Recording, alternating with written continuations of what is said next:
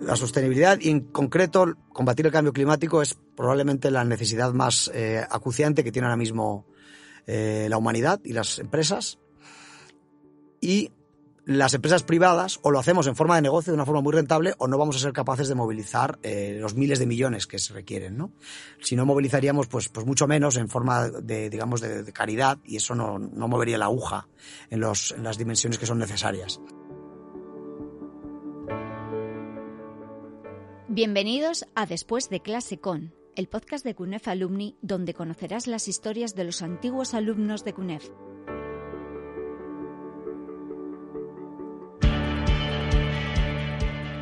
CUNEF Alumni te pone en contacto con tus antiguos compañeros, te ayuda a encontrar empleo y organiza encuentros culturales, de formación, de networking, para seguir creciendo como profesional y como persona. Síguenos en redes sociales y asóciate para ser parte de tu comunidad.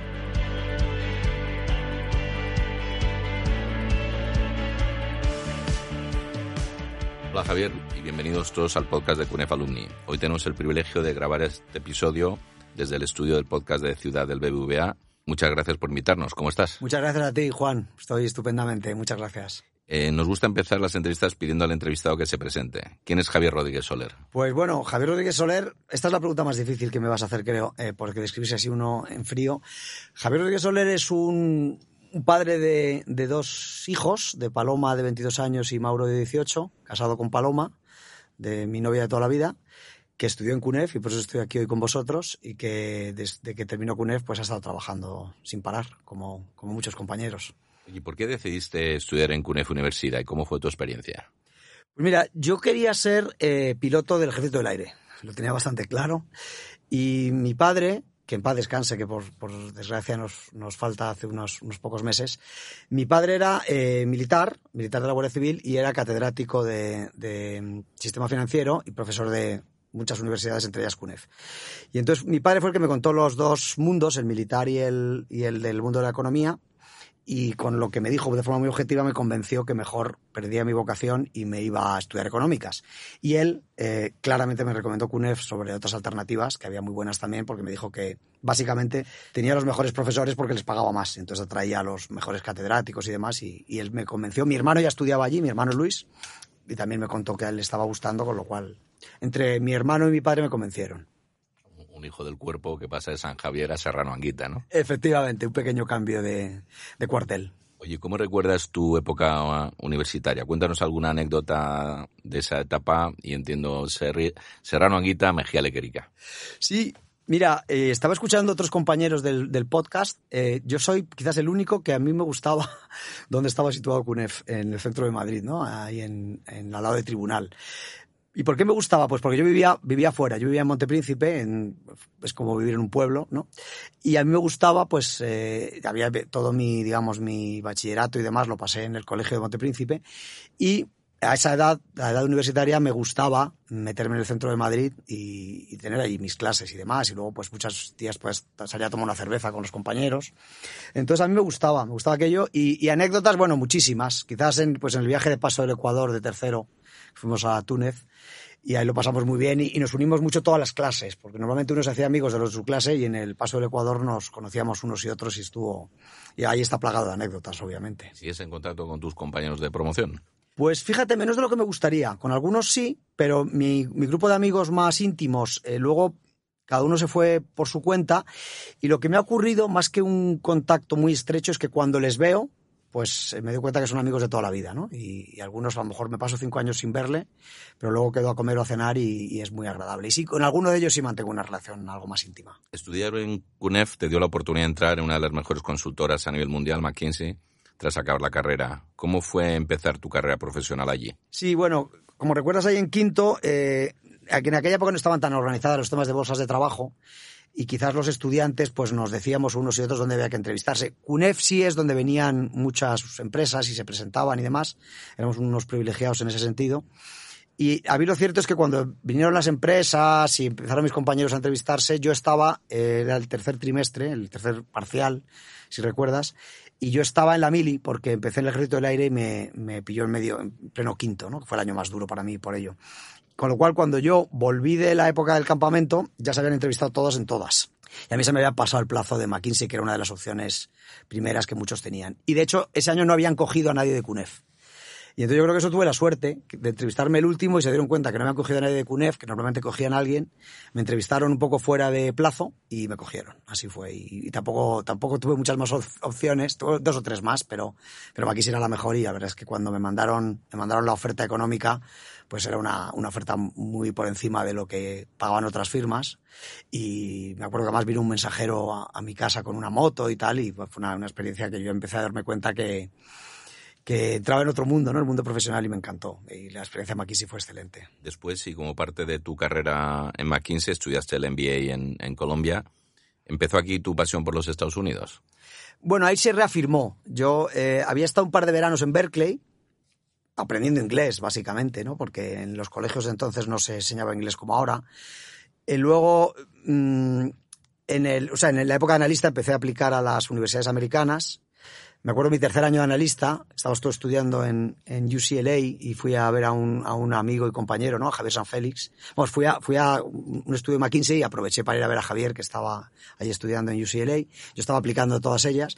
Y bueno, en esas visitas, digamos, mm, me atraía mucho Estados Unidos. Y evidentemente ya cuando estudié en Columbia, en Nueva York, esos dos años, eh, pues, pues sí, la verdad es que el sistema de enseñanza americano pues me, encanta y, sí me quedé muy pendiente a que me gustaría hacer parte de mi carrera profesional en, Estados Unidos.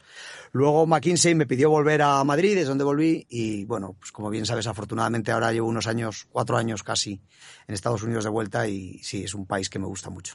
Tras unos años en Endesa, y quiero recordar en su momento My Alert, eh, termina llegando a BBVA para liderar el área de money y desarrollo corporativo, en esa época muy enfocada en compra de activos digitales, uno de los grandes diferenciadores de BBVA. El equipo de money y desarrollo corporativo nos comentaba que fue una época muy dinámica y divertida. ¿Cómo la viviste tú? Pues sí, mira, efectivamente Mayalert es un paso eh, interesante y, y, un poco que explica unas cuantas cosas. Yo dejo McKinsey en el 2000 o 2001, que es el boom de Internet, y muchos dejamos la, las firmas de, de, servicios profesionales en esa época, ¿no? Porque era la promesa de, de lo que tenía Internet y demás. Y me voy con, con un, un, compañero y muy íntimo amigo que también conoces, eh, que es Santiago Olivares, y nos vamos a Mayaler juntos. Y ahí pasamos unos años muy divertidos y muy duros, porque luego, como todos recordamos, Internet tuvo mucho para arriba y mucho para abajo. Y después de esa época, eh, tuve la suerte de, de, un día quedar a comer con, con Carlos Torres, el actual presidente de BBVA, que acababa de ser nombrado director de estrategia en, en Endesa. Y yo ya estaba queriendo dejar Alert y tuve la enorme suerte de que pillé a Carlos el primer día que él entraba en Endesa. Y vio ahí a un antiguo compañero, él era más senior que yo en McKinsey, pero nos conocíamos muy bien, aunque no habíamos trabajado juntos, nos llevábamos muy bien. Y me hizo una oferta para irme con él. Y ahí entré en Endesa y tuvimos ahí una aventura de unos 5 o 6 años muy, muy interesante con la época de las sopas y todo aquello. Al terminas incorporando a, a, a BBVA. Eh, en 2019 vuelves a Estados Unidos como presidente de BBVA Estados Unidos para hacer crecer el banco allí, pero en dos años eh, el banco se vende a PNC, un gigante bancario en comparación al banco en Estados Unidos, y tienes que gestionar también la crisis del COVID. Imagino que nada fue como esperabas, ¿no? ¿Cómo afrontaste todas estas circunstancias, este giro que has aprendido de aquella etapa? Sí, sí, efectivamente. Después de Endesa, me, después de la OPA, me incorpora a BVA en, la época, en aquella época dentro, durante un par de años a banca mayorista como responsable de energía, es de lo que yo sabía un poco. Y luego, me, casi todo el tiempo, los años que pasaron en, en BVA, me he dedicado a estrategia y a, y a M&A, ¿no? Los últimos años me pidieron ir a llevar a Estados Unidos, la verdad es que lo cogí con, muchísima ilusión y probablemente ha sido ser el CEO de, BBVA en Estados Unidos la experiencia profesional más, interesante y enriquecedora que he tenido. Pues al final era un, una, una, empresa en sí misma, ¿no? De todo un grupo, grupo más grande, pero ahí teníamos 11.000 empleados, 100.000 millones de dólares de balance, un banco con todas las de la ley, un banco bastante importante en el sur de Estados Unidos, en Texas en particular. Y bueno, pues allí efectivamente me pilla el COVID, me pilla pues, la bajada de tipos de interés, me pilla una, la, corta crisis del COVID, porque al final fue una, una, crisis relativamente corta, que con los incentivos fiscales pues se enderezó. Ahora quizás estamos entrando en otra crisis, pero a mí me pilla ahí la del COVID. Y bueno, aprendo muchísimo, muchísimo de mis compañeros y de mis equipos allí y de lo que es llevar un banco en Estados Unidos. Y cuando mi antiguo equipo de Money me, me dicen que, que hay una posibilidad de vender el banco, y, aprendo el precio al que se podría vender, me doy cuenta que nos, nos pagan más de lo que podíamos nosotros extraerle de valor.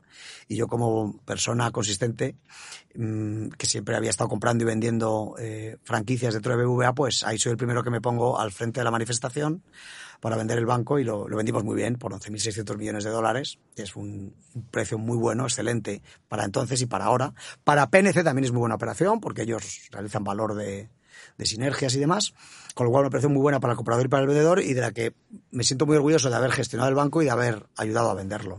A mediados de 2021 te nombraron Global Head of Sustainability, Sustainability un tema clave actualmente en cualquier organización y cada vez más liderado eh, por perfiles financieros y estrategia. ¿Qué valor diferencial esperas aportar a este área y qué perspectivas de futuro le ves? Sí, como bien dices, Juan, yo creo que los temas de sostenibilidad en general, eh, tanto sociales como, como de gobierno corporativo, como quizás los más impactantes, los de temas de medio ambiente y de cambio climático, eh, nos estamos dando cuenta en estos años que son pues prácticamente los aspectos estratégicos más relevantes en cualquier eh, sector eh, y eso obviamente incluye a la banca porque nosotros somos los que prestamos a todos los sectores. ¿no? Entonces, de esta relevancia estratégica de la sostenibilidad, pues se da cuenta el banco hace aproximadamente tres o cuatro años.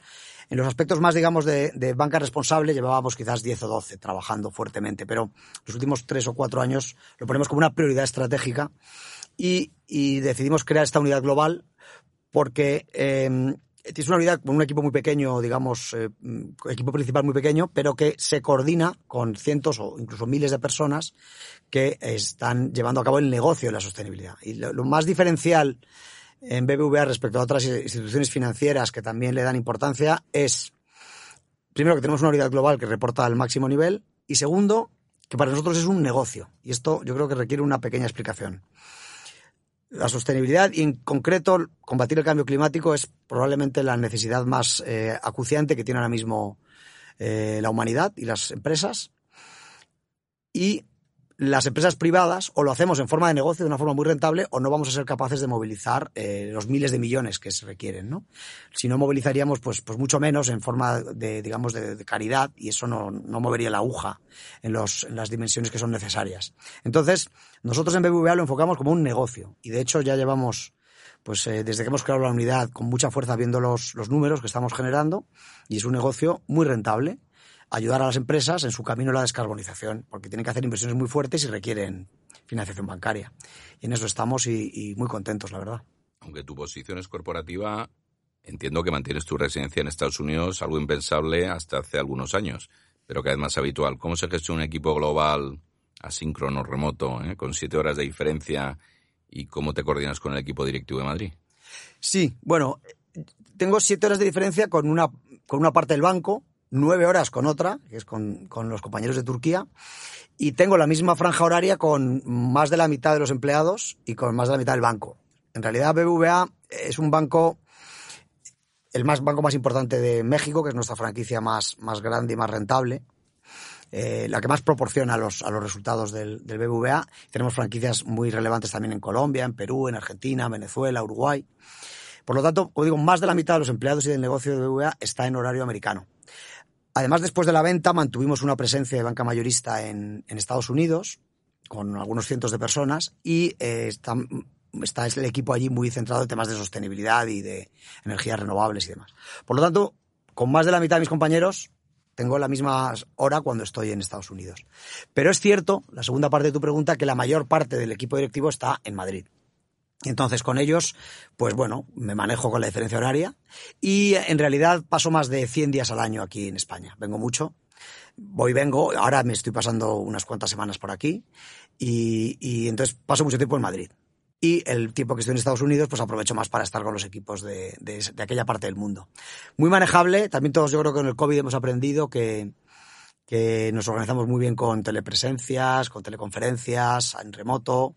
Me da más tiempo a leer la diferencia horaria porque cuando cierran en Madrid me quedan muchas horas de trabajo y, menos reuniones, entonces leo más cuando estoy allí y, y, me reúno más cuando estoy en Madrid. Es un poco como me organizo. Sabemos que eres deportista, que la familia es lo primero para ti y que además eres amante de las barbacoas. ¿Cómo compatibilizas tu trabajo que demanda tanto tiempo, pues esto, con familia, amigos y, y tiempo para tus actividades? Sí, a, ver, yo creo que 24 horas al día son muchas horas en realidad. Eh, yo, la clave está en, en, en, no hacer algunas cosas, ¿no? Eh, yo, por ejemplo, no juego al golf, que muchos amigos míos que juegan, casi todos, dicen que me voy a arrepentir, pero de momento me libera un montón de horas. Luego tampoco tengo algunas aficiones que requieren mucho tiempo, como la caza o los barcos y esas cosas. Y entonces, el tiempo que dedico al deporte, lo dedico a deportes que consumen poco tiempo y que son muy baratos, por cierto, porque yo lo que hago es camino muchísimo, que eso te da tiempo a estar escuchando podcast mientras haces deporte y puedes hacer muchas horas seguidas. Voy al gimnasio, que también es muy, digamos, la rentabilidad de la inversión de ir al gimnasio es muy alta, llevo yendo toda la vida. Y aparte eso, eh, luego esquío, este tipo de, de, deportes, ¿no? Muchos de ellos, por ejemplo, el esquí, un buen ejemplo de deporte familiar. Por lo tanto, y luego voy al gimnasio con mis hijos y también a veces viene mi mujer, por lo tanto, hago deporte y vida familiar en, mismos, en las mismas horas del día. Luego dedico mucho tiempo a leer, pero también lo puedes encontrar, leer temas de trabajo y muchísimos que no tienen nada que ver con mi trabajo, pero también, eh, si ves por horas dedicadas tampoco te, te, quita tanto tiempo. Y sí, efectivamente, aunque yo soy muy buen amigo de mis amigos, a mis amigos les veo poco y veo mucho a mi familia. A mí me encanta estar con mi mujer y mis hijos, que es con los que viajamos por todo el mundo. Para que te das una idea, mi hijo Mauro con ocho años ya había estado en los cinco continentes. Eso te da un poco idea de lo que nos gusta viajar, ¿no? Entonces viajo, estoy con mi familia, sobre todo la familia nuclear, y luego cuando también, por supuesto, con, con mi madre, mis hermanos. Yo creo que hay tiempo para todo. Renunciando a algunas cosas, hay tiempo para todo. Tú decías que no había preguntas difíciles, yo creo que la siguiente sí es difícil. ¿Cuáles son tus retos profesionales a medio, largo plazo? Sí, pues mira, eh, por la voz, todos pensarán que soy mucho más joven, pero tengo 53 años, ¿no? Entonces, eh, yo, y esto es mentalidad muy americana, quiero trabajar los próximos 20 o, o, 30 años, ¿no? O sea, mientras tenga salud yo quiero seguir trabajando, ¿no? Mucha gente tiene un objetivo de jubilarse y yo no, no me apetece nada jubilarme. Con lo cual yo quiero seguir trabajando, probablemente con distinta intensidad a medida que pase el tiempo y sea más mayor y me encuentre con menos fuerza. ¿no? Pero mi plan es seguir trabajando eh, toda la vida. Entonces, con eso he llegado más arriba eh, profesionalmente de lo que pensaba que iba a llegar y estoy muy satisfecho, eh, muy contento. Eh, dedico tiempo per permanentemente a, a, que sean los equipos los que saquen las cosas adelante y, y, aprender de ellos y ayudar en lo que puedo, ¿no? Pero, pero ya pues tengo el privilegio de, de, trabajar con gente muy senior y muy buena, que son mis equipos y que, y que son los que ahora pues tiran más del carro, ¿no? Y yo pues estoy más para coordinar, aprender, motivar, organizar y es casi todo ya lo que hago es eso, ¿no? Entonces mi plan, pues seguir, seguir en movimientos laterales, eh, espero que en BBVA, eh, si BBVA en algún momento dado prefiere prescindir de mis servicios, pues en algún otro sitio imagino que me acogerán. Y como digo, pues he, llegado al, probablemente al máximo de mi ambición, por encima de mi ambición original y, y, mi objetivo es seguir trabajando, divirtiéndome mientras trabajo y con gente que, que disfrute y aprenda las próximas décadas. Ese es mi plan. Genial. Pues ahora solemos hacer una ronda de preguntas en plan metralleta, pregunta corta, respuesta corta. Un profesor que te marcara en CUNEF. Sí, muchos me marcaron, pero, pero creo que claramente José Rivero, en, en primero de contabilidad. Eh, contabilidad que es en teoría una, una materia tan, tan ardua o tan. O sea, no es, no, no, no es lo más sexy del mundo cuando la gente piensa en ello. Pues yo creo que José Rivero a todos los estudiantes eh, de CUNEF que teníamos el privilegio de ser alumnos suyos, que nos quedaban cuatro o cinco años de contabilidad por delante, eh, pues nos hacía que, que nos gustara mucho la contabilidad desde el primer día, ¿no? El cargo, el abono, cómo lo explicaba, con esa, ese rigor, esa pasión, para mí fue un, fue un, un ejemplo de, de un profesor que sabía de lo que hablaba y sabía enseñar cuyos libros han estudiado y utilizado tantísimos Tantísimo. alumnos durante y seguirán durante años. Sí, sí él hablaba, él contaba su libro, nunca mejor dicho, y, y, todos aprendíamos contabilidad por el camino, ¿no? Desde luego. Una asignatura de la cual tienes buen recuerdo. Pues mira, la que es la asignatura, y esto va a sonar un poco masoquista porque todos recordamos lo duro que era, es la asignatura de fiscal. Con, yo tuve a César Alviñana, un gran profesor también. Y fiscal yo creo que es la asignatura que más estudié eh, de toda la carrera porque eran muy exigentes los, eh, los exámenes con Alviñana, y al estudiar mucho, aprendí mucho. Y, luego la, el fiscal es muy importante, ¿no? En, cualquier negocio, luego en toda mi vida empresarial, los aspectos fiscales, tanto en empresas que ganan como que pierden dinero, son muy importantes, ¿no? Y, aprendí mucho de fiscal, fiscalidad, pero también de, personas, de empresas, y, y como digo, la experiencia sobre todo fue estudiar mucho y aprender mucho, fue algo que me dejó marcado, marcado para siempre Un destino para irte de Erasmus, no sé si en tu época existía en la mía, ¿no? Pero si, si lo pudieras hacer ahora, ¿dónde irías de Erasmus? Pues mira, cuando me mandasteis las posibles preguntas que me ibais a hacer, esta no sabía cómo contestarla y le pregunté a, a mi mujer Paloma, que, que, como bien sabes también se dedica al mundo de la enseñanza y ha sido directora internacional en una universidad. Y le pregunté, digo, ya, aquí no sé qué, qué, responder. Y me dijo, sin duda, ella conocía todos los destinos muy bien de, alumnos internacionales, sin duda, eh, Dinamarca y Holanda, creo que son los destinos que, que los alumnos mejor se lo pasaban, más aprendían y que les daba un poco el sabor europeo de una forma muy, muy interesante. Así que esa sería mi recomendación, pero que conste que no, el copyright no es mío. Nos viene bien para los que tenemos hijos y para los alumnos de CUNEF que nos estén escuchando y antiguos alumnos que estén en la misma situación. ¿Quién te ha inspirado o ayudado en tu carrera? Muchísimas personas. Hemos hablado antes de Carlos Torres, evidentemente mm, me ayudó muchísimo. Nos hemos ayudado mutuamente, ¿no? Pero, pero ha sido un referente sin duda toda mi, carrera los últimos 20 años. Pero luego más, mm, más al principio, más joven, recuerdo con especial cariño a dos socios de McKinsey que me ayudaron mucho y confiaron en mí. Uno que es Pedro Mateache, que tiene un perfil más parecido al mío, más así, más hablador, más informal, y Pedro me enseñó que con ese perfil se puede, se puede ser serio profesionalmente y me ayudó mucho y me guió. Y luego una persona con un perfil muy distinto, pero que nos, nos queremos mucho y nos respetamos, es Rolando Alsinde, que es un socio que me ayudó y me enseñó mucho y que además me, me ayudó a entrar en Colombia, porque estaban los de admisiones ahí con dudas. Yo tenía un, un eh, GMAT más, más bajo de lo que debería porque la verdad es que estudié el GMAT en plena época de McKinsey, no me dio tiempo y bueno, un agobio. Y, y Rolando les convenció en Colombia que lo iba a hacer muy bien, que iba a sacar Dean's List y que me comprometía y no sé qué, y me ayudó y se lo agradezco mucho, me ha ayudado mucho en mi carrera. Un buen consejo que te hayan dado o te guste dar. Sí, sí, eh, yo creo que mm, el consejo que daría, me lo, di, me lo han dado varias veces y lo, lo he dado a, a compañeros y amigos y a gente más joven, es que tienes que disfrutar en el trabajo y hacer un poco lo que te guste, si puedes, en la medida de lo posible. ¿no? Si tienes el privilegio de hacerlo, elige algo que te guste.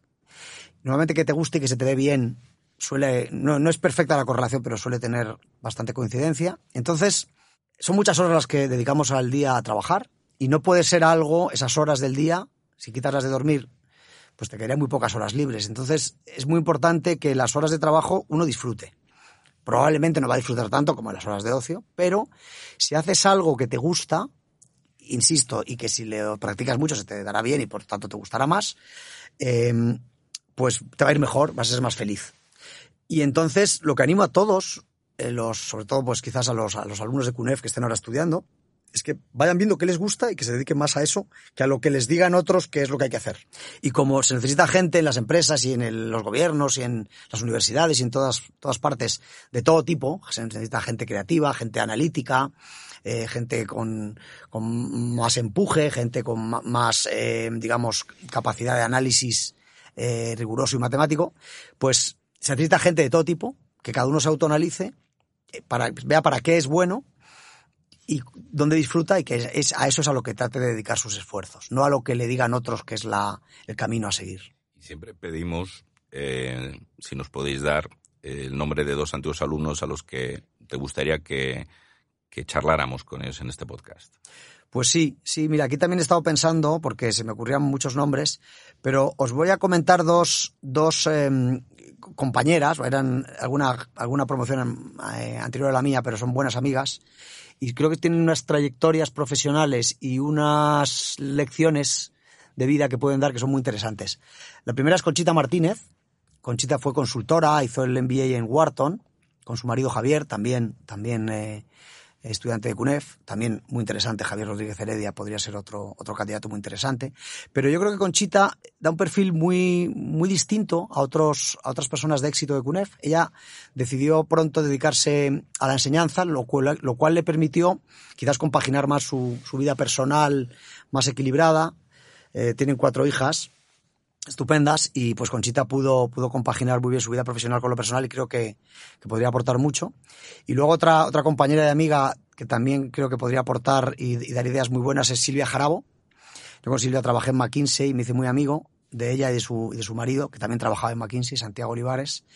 Y, y Silvia, pues ha sido pues consultora muchos años, ha trabajado en telecomunicaciones y luego ha dedicado los últimos años, que creo que es una experiencia muy interesante, a temas de, diversidad, de inclusión, de coaching. Y creo que de nuevo puede dar, dar unas perspectivas muy enriquecedoras para, para todos y en particular para todas para las estudiantes que están ahora haciendo sus carreras, que vean pues un poco la perspectiva de una mujer de mucho éxito que, que ha estudiado, aprendido y ya está escrito sobre esto mucho. Creo que son perspectivas muy interesantes las que pueden dar. Tiene un libro muy interesante, muy recomendable. Efectivamente, efectivamente. Pues Javier, muchas gracias por tu tiempo y te agradezco si te despides con un soy CUNEF alumni. Pues muchas gracias a vosotros y por supuesto sí, soy CUNEF alumni. Gracias. Gracias. Síguenos en nuestras redes sociales y no olvides asociarte y darte de alta en la comunidad para tener acceso a las ofertas de empleo y los próximos eventos.